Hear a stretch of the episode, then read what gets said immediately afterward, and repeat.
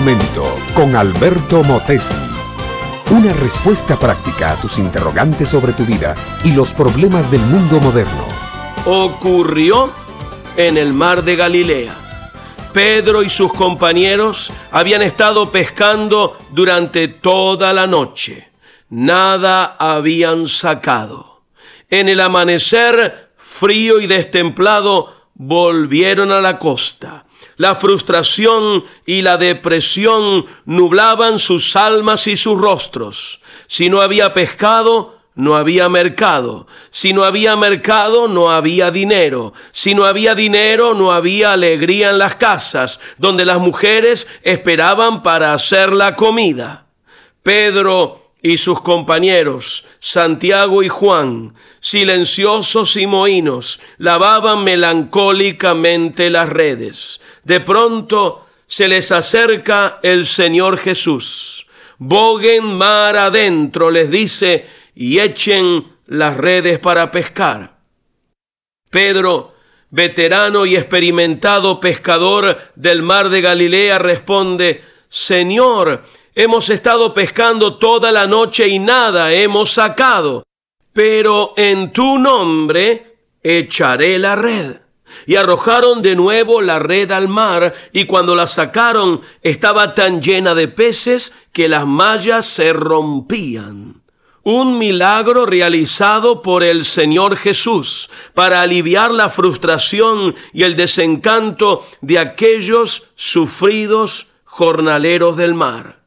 Pero Pedro, al ver tanta riqueza encerrada, tuvo una reacción extraña, algo que está contra la lógica de la vida y los hechos. En vez de ponerse loco de contento por la pesca y dar órdenes de llevar toda esa ganancia al mercado, hace lo siguiente. Cae de rodillas ante Jesús y le dice, apártate de mí, Señor, porque soy hombre pecador. Aquí, mi amiga y mi amigo, tenemos mucha tela para cortar. Permíteme señalarte algunas cosas. En primer lugar, cuando nos ponemos a hacer algo en el nombre de Jesús y lo hacemos leal y sinceramente, siempre hay buen resultado. Puede ser una pesca abundante, puede ser un cambio fundamental de nuestra vida si vivimos la vida sin invocar jamás el nombre de Dios sobre nuestro negocio y nuestra obligación, la vida se nos hará profana, hueca y sin significado eterno. Segunda cosa, en algunas personas, la prosperidad material las vuelve más materialistas todavía. La riqueza tiene la virtud de poner el corazón frío y duro como el metal de que están hechas las monedas. Hay personas que bajo la bendición de Dios se enriquecen solo para olvidarse de Dios y metalizarse hasta la muerte. Tercero, en otras personas ocurre el efecto contrario. La bendición material los lleva a despojarse de todo apetito por las riquezas y a entregarse a Jesucristo.